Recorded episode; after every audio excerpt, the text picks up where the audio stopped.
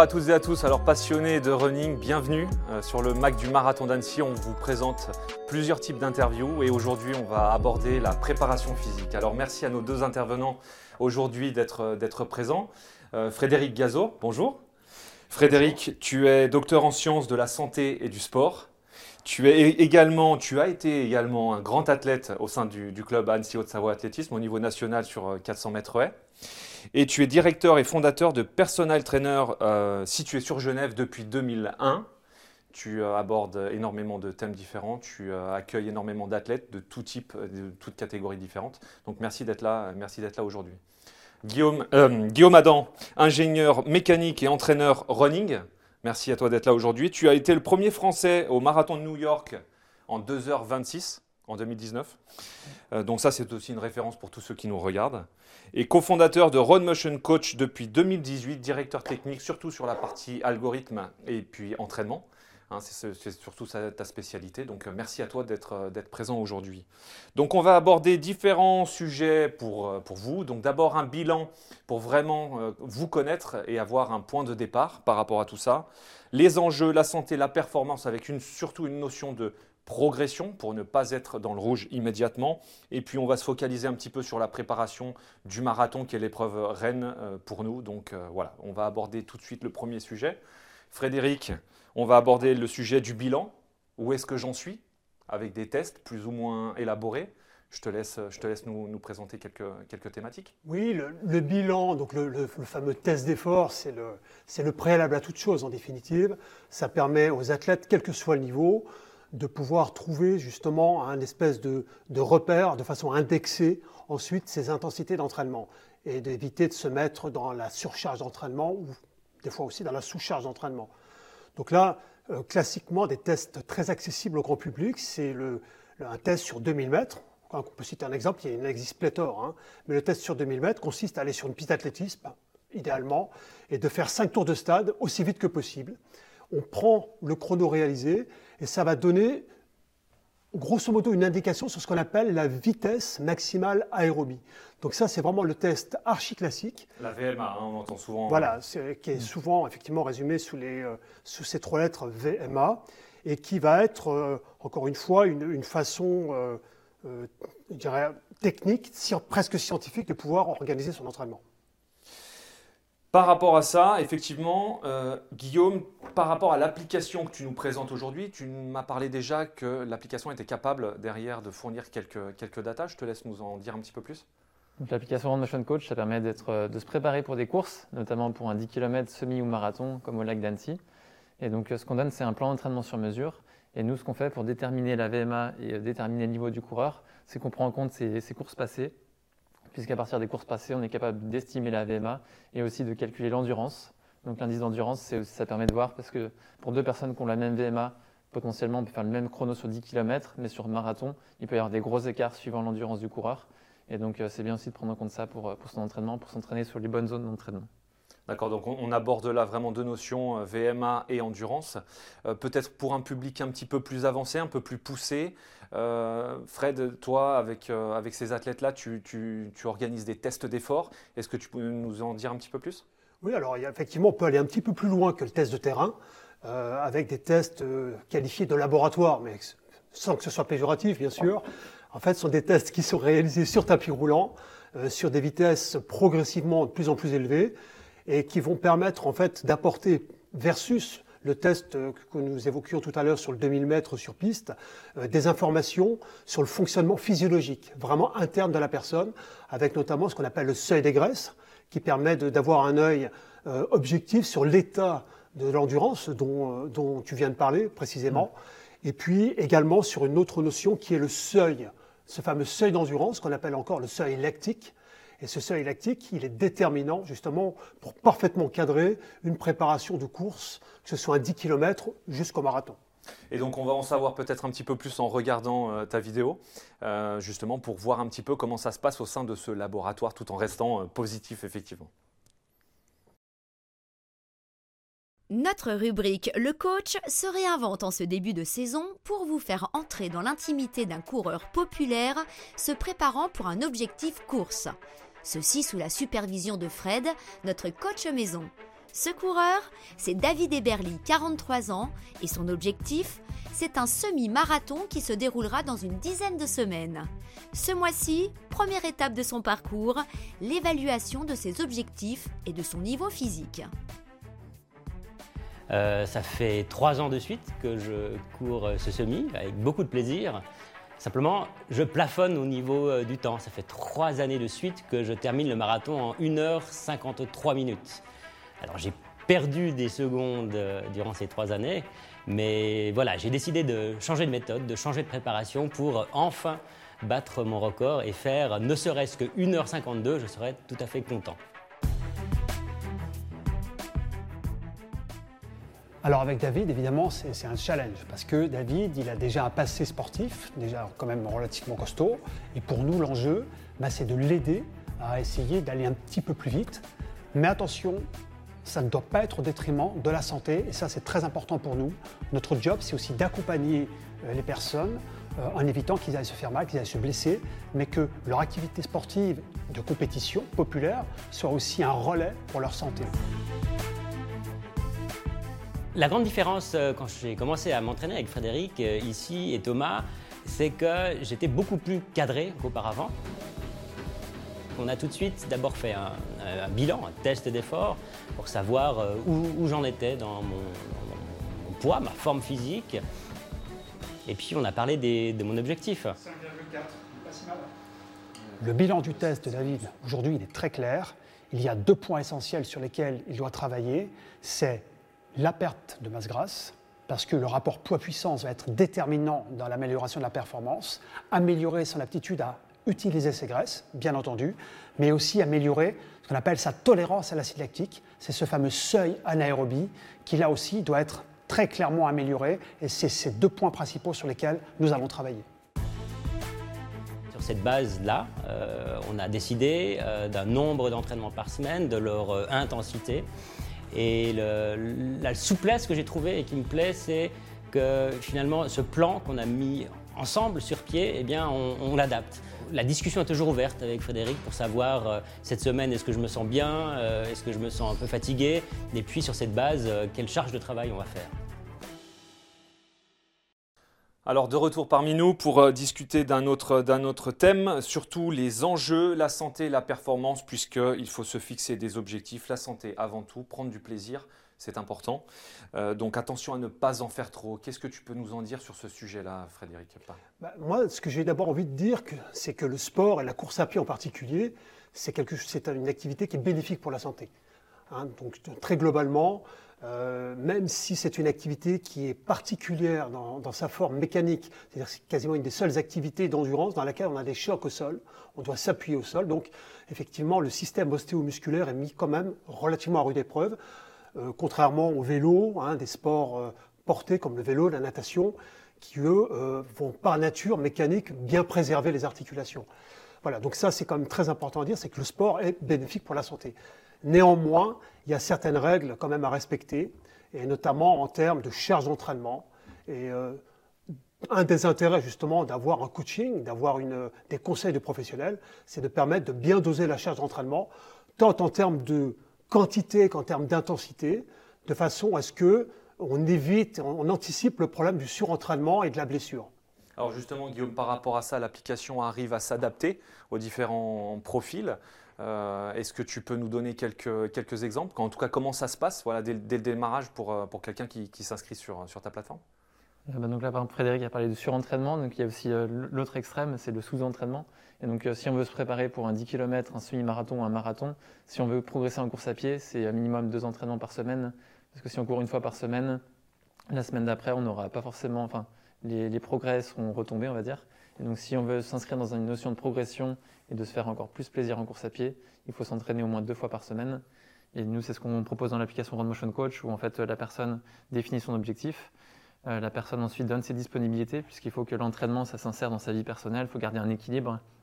Parce que si à partir du moment où on s'entraîne trop, on fait trop de choses, et eh ben, ça va rejaillir sur sa vie personnelle, on va être plus fatigué, on va potentiellement être aussi un peu plus irritable. Et donc, il faut garder un équilibre. Et c'est justement dans l'application Motion Coach, on peut choisir le nombre d'entraînements qu'on veut faire dans la semaine. Ça peut varier suivant des semaines parce qu'on a une vie qui est, qui est différente suivant les semaines. c'est ce que j'allais te poser la question si, si justement on pouvait adapter suivant, suivant les, entraînements, les disponibilités et autres. Donc, euh. Exactement, c'est l'avantage d'une application comme la nôtre ou un coaching en, physique, c'est de pouvoir avoir une adaptabilité puisqu'on peut trouver des plans d'entraînement qui sont figés sur Internet. Et euh, si on s'entraîne euh, tout le temps trois fois par semaine et qu'une fois on ne peut pas, on est vite perdu dans son plan d'entraînement. Et ça a tout l'intérêt d'avoir un entraînement qui est adapté euh, en fonction de, ce qu'on a réalisé. C'est ce qu'on propose dans l'application avec des coureurs qui, proposent, euh, enfin, qui font des, entraînements qui sont assez variés et qui peuvent courir entre, entre deux et, et sept fois par semaine pour les, pour les plus assidus. Et c'est vrai que j'en ai, fait, ai fait moi aussi les frais hein, avec les tests chez toi, chez toi Fred, mais c'est vrai que cette notion de, progression est très très importante pour, pour bah, justement ne pas se blesser et puis euh, pouvoir euh, adapter son entraînement au, démarrage. Des fois, on a cette impression de, de surénergétique, mais effectivement, il faut aussi un petit peu, un petit peu calmer le jeu et c'est là où justement toute la préparation physique rentre en jeu. Mais, oui, absolument. Mais surtout, je pense qu'il y a une chose qui est importante, et je pense que tu ne me, contrediras pas, euh, ce qui est souvent négligé chez le, sportif et le coureur, la coureuse euh, à pied, c'est ce qu'on appelle l'entraînement foncier. Et ça, je trouve que c'est important d'insister là-dessus, par expérience, depuis quelques années de pratique. Euh, cet entraînement foncier, souvent, il est négligé. Alors, qu'est-ce que c'est que le foncier? Tout à l'heure, on évoquait la notion de VMA, vitesse maximale aérobie. Le foncier, c'est l'aptitude euh, de l'athlète à développer sa capacité à, utiliser ses graisses dans l'effort. Et ça, c'est quelque chose qui est extrêmement important parce que ça va permettre de préserver justement le corps de la blessure. Et, euh, je sais qu'on en discutait tout à l'heure en antenne et euh, tu m'as expliqué que vous insistiez aussi beaucoup à travers votre application sur ce type d'entraînement, basse intensité, qui souvent est frustrant parce qu'on se dit, mais je fais rien, je fais pas grand chose, à quoi ça sert de courir si lentement Et néanmoins absolument nécessaire pour progresser, bien sûr, mais aussi se prévenir de l'hyperfatigue et de la fameuse bobologie du coureur à pied justement, la récupération, on en parlera aussi sur un, sur un, thème, un thème différent. Euh, peut-être maintenant aborder euh, une la préparation, je dirais un petit peu plus en détail, un peu plus détaillé pour, pour tous ceux qui s'entraînent, euh, justement pour l'épreuve Rennes, qui est le marathon, qui est une épreuve assez soutenue. on sait que ça demande un effort quand même conséquent. Donc comment on se prépare Toi, l'athlète qui, qui, a fait 2h26, un, chrono qui est quand même mm. très conséquent. Et, et voilà, donc explique-nous un petit peu ta préparation. Bah, quel que soit son niveau, c'est bien d'avoir un entraînement qui est varié, parce qu'en fait, l'ennemi, enfin, on peut facilement être blessé si l'entraînement est trop monotone, si on fait tout le temps la même chose. Euh, J'ai des proches, par exemple, qui font tout le temps le même tour de 10 km, qui, font, euh, qui essayent d'aller à chaque fois un petit peu plus vite. Et ça, par exemple, c'est assez frustrant parce qu'on n'a pas l'impression de progresser, on fait tout le temps la même chose. Et si on veut euh, progresser en course à pied, il faut faire des séances de fractionnés et également faire des séances d'endurance, d'endurance fondamentale. Et paradoxalement, il faut apprendre à courir lentement pour aller plus vite. C'est parfois un peu dur à, dire, mais euh, moi, par exemple, tous mes footings d'endurance fondamentale, même si le marathon, je cours à 18 km/h, mes footings d'endurance fondamentale sont à 12 km/h. Donc, euh, probablement, les personnes qui nous regardent, si, euh, si vous faites des, des, footings plus rapides que 12 km/h, c'est probable que vous allez un peu trop vite.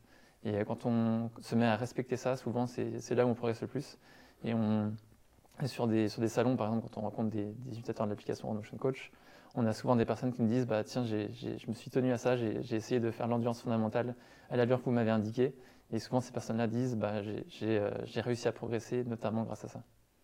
Impeccable. Et euh, effectivement, tu parlais, euh, tu parlais tout à l'heure d'adaptabilité. C'est vraiment le sujet, l'adaptabilité par rapport même aux situations de la vie quotidienne.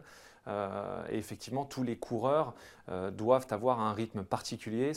Il faut se fixer des objectifs par rapport à soi, pas forcément par rapport aux autres, mais par rapport à soi. Comment, comment tu leur fais passer ce message-là? Oui, alors ça, tu as raison, c'est à mon avis un des fondamentaux du marathon en particulier, mais de la course à pied en général. Euh, c'est lorsqu'on est au départ du marathon, on a une idée assez précise, à quelques minutes près, du temps qu'on peut espérer réaliser. C'est-à-dire qu'on ne peut pas se pointer passe-moi l'expression, mais au départ d'un marathon, mm. euh, comme ça, les bras ballants, en disant tiens, ben, je vais bien voir. Ça, c'est pas possible. Non, le marathon, c'est euh, quelque chose qui se prépare, qui est bien sûr qui a une dimension humaine très importante, hein, mais qui est aussi relativement mathématique. Euh, ça enlève un peu le rêve, j'en suis navré, mais néanmoins, c'est la réalité. C'est-à-dire que tant dans la préparation du marathon, on va devoir pouvoir apprécier le temps qu'on peut réaliser potentiellement. Mm et courir à ces vitesses, notamment aussi courir à la vitesse marathon. Voilà. Et le jour du marathon, euh, également, ça va nous servir parce qu'on va pouvoir gérer l'effort et surtout éviter de partir trop vite pour les inconvénients que j'espère que tu n'as jamais connus en tant qu'athlète, qui est le fameux mur, dont peut-être on reparlera tout à l'heure. Mais euh, voilà, je crois que c'est vraiment cette idée qu'on euh, doit avoir des idées, une idée extrêmement claire et ça, ça, met un peu la notion finalement d'humilité quelque part aussi et de patience. Hein, je dois être patient dans ma course. Bien sûr qu'au 20e kilomètre, je suis encore très confortable, mais ça c'est normal. Le problème, il est plus tard. Alors, est-ce que euh, également cette question qui revient de, se dire, et je, pense qu'on créera le débat là-dessus, mais c'est euh, est-ce que tout le monde est capable de courir le marathon? Est-ce que, est -ce que tout, le monde est capable de courir le marathon, Guillaume? Euh, Moi, je pense qu'il y a au moins deux prérequis. Le premier prérequis, c'est de s'entraîner, enfin, c'est de pouvoir s'entraîner au moins deux fois par semaine, puisque le marathon, c'est, rappelons-le, 42 km 195. Et donc, une distance comme ça, si on ne fait pas au moins 20 km par semaine, pour moi, ça c'est le grand minimum. On est obligé d'avoir au moins ce kilométrage-là pendant au moins 4-5 mois avant le marathon. Sinon, euh, on va vivre une expérience qui va être douloureuse pendant le marathon. Et puis la deuxième, c'est de se dire, euh, c'est qu'il faut au moins avoir au moins 2-3 ans de, course à pied derrière soi pour, bah, au niveau musculaire, au niveau biomécanique, il faut quand même avoir un geste qui soit relativement propre parce que sinon, à la fin des 42 km, on ne va pas forcément finir dans un bon état. Mais au-delà de ces, deux, deux prérequis, tout le monde peut se lancer sur marathon. Il faut avoir une envie profonde c'est pas parce qu'on a un pote qui, s'inscrit sur le marathon qu'il faut le faire, ça doit venir de soi. de soi. Hein.